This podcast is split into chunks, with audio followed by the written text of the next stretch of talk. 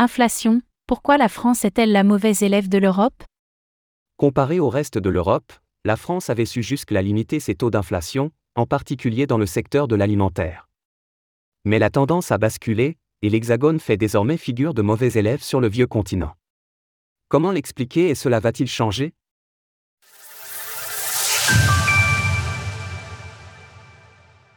En France, l'inflation reste élevée par rapport au reste de l'Europe. En Europe de l'Ouest, la France faisait jusque la figure d'exception, avec le taux d'inflation alimentaire le plus bas en début d'année. Mais ça n'est plus le cas, et l'Hexagone est désormais la mauvaise élève.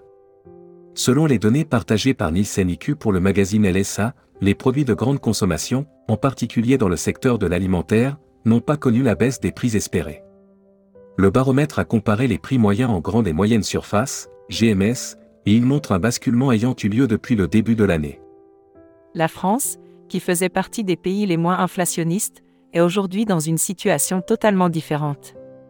À 9,5% d'inflation annuelle en septembre 2023, la France est le second pays le plus inflationniste d'Europe de l'Ouest juste après la Belgique, 10,4%.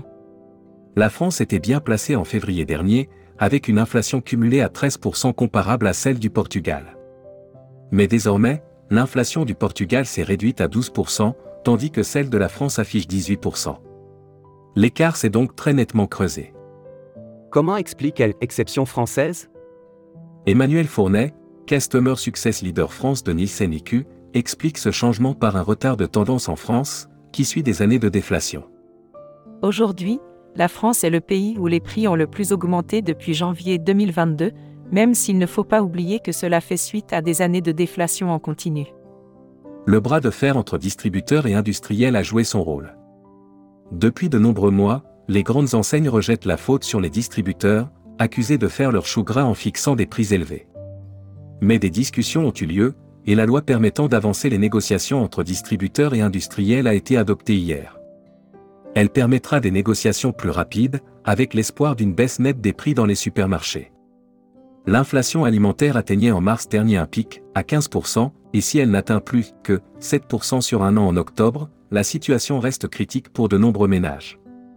Janvier semble être l'objectif visé par le gouvernement et les distributeurs, qui promettent aux Français une nette réduction de la pression en tout début d'année 2024. Un point souligné par Bruno Le Maire il y a quelques jours, le ministre des Finances se voulant rassurant. Il ne peut pas y avoir de croissance solide si nous ne nous débarrassons pas définitivement de l'inflation, nous sommes en train de sortir de la crise inflationniste. Retrouvez toutes les actualités crypto sur le site cryptost.fr.